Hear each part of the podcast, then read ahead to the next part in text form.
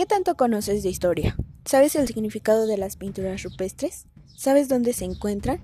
¿Qué es lo que se utilizaban para hacerlas? Si quieres conocer un poco más, acompáñame en mi siguiente podcast donde hablaré acerca de las pinturas rupestres.